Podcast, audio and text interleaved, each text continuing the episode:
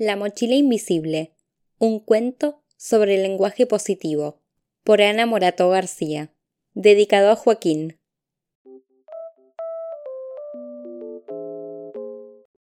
Pedro y María tienen una tía que siempre está muy contenta. Ella sonríe y ríe mucho. Siempre está de buen humor. A Pedro y María les gusta mucho estar con ella. Una tarde, su tía Eva les hizo una pregunta que les pareció un poco rara. ¿Ustedes sabían que todos tenemos una mochila invisible en la cabeza? María y Pedro se empezaron a reír. ¿Una mochila invisible? repitieron. ¿En nuestra cabeza y no en nuestra espalda? ¿Y para qué sirve?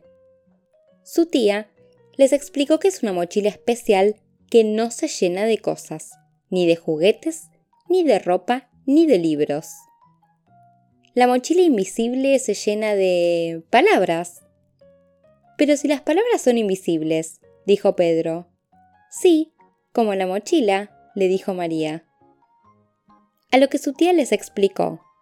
Solo porque son invisibles no significa que no existan. El aire que respiramos es invisible, pero sabemos que existe. Pasa lo mismo con la mochila y las palabras. Aunque no las vemos, existen y tienen poder. Cuando las palabras son positivas, se transforman en burbujas, porque las palabras positivas te hacen sentir bien y liviano, haciendo que tu corazón esté contento. ¿Y qué son palabras positivas? preguntó María. Son palabras lindas, palabras divertidas, palabras que hacen sonreír, reír y que nos hacen sentirnos bien. Por ejemplo, si le dices a una amiga algo bonito, como me gusta tu dibujo, tu mochila y la suya se llenan de burbujas y eso las hace sentir bien a las dos. En cambio, cuando las palabras son negativas, se transforman en piedras porque las palabras negativas son muy pesadas y te hacen sentir mal, haciendo que tu corazón esté triste o enojado. ¿Y qué son palabras negativas? preguntó Pedro. Son palabras feas, insultos, palabrotas, palabras que hacen daño. Si a otra persona le dices eres tonta, tanto tu mochila como la suya se llenan de piedras muy pesadas porque las palabras feas hacen daño. Las palabras, aunque son invisibles, tienen poder. ¿Alguna vez le dijeron algo bonito que los hizo sentir bien, igual que si les dieran un abrazo? Aparecen ahí las burbujas. ¿Y alguna vez alguien les dijo algo feo que les dolió más que si les hubieran dado una patada? Ahí aparecen las piedras.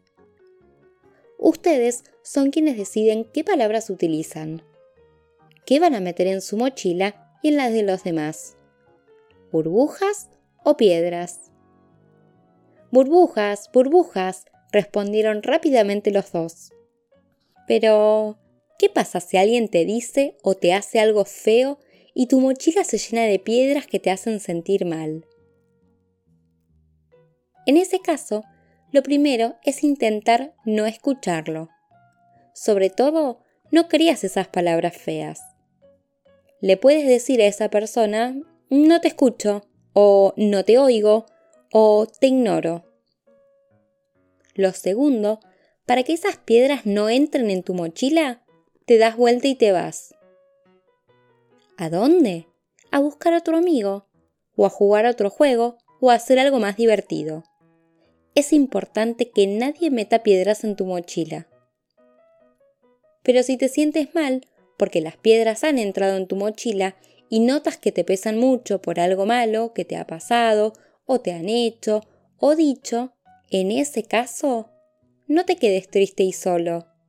No te quedes mucho tiempo enojado ni grites a quien no te ha hecho nada. Entonces, ¿cómo sacamos esas piedras de nuestra mochila? preguntaron los dos. Contándolo, las piedras salen de tu boca en forma de palabras.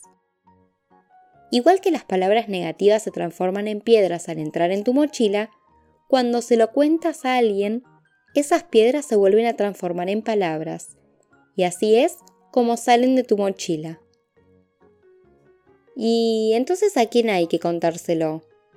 Y ustedes deciden, a mamá y a papá, a su profesora, a mí, a alguien con quien se sientan cómodos para poder explicarle lo que les molesta y cómo se sienten.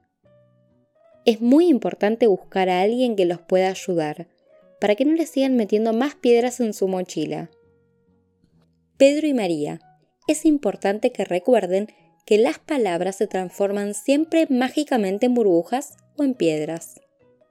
Si quieren burbujas y sentirse bien, hay que decir palabras positivas y no dejar que les metan piedras en su mochila invisible. Pero si entran, recuerden que hay que vaciarla contándolo. ¿Y vos qué preferís? ¿Piedras o burbujas? Es tu mochila invisible, así que vos decidís. Y colorín colorado, este cuento se ha acabado. Si quieres que te lo cuente otra vez, cierra los ojos y cuenta hasta tres.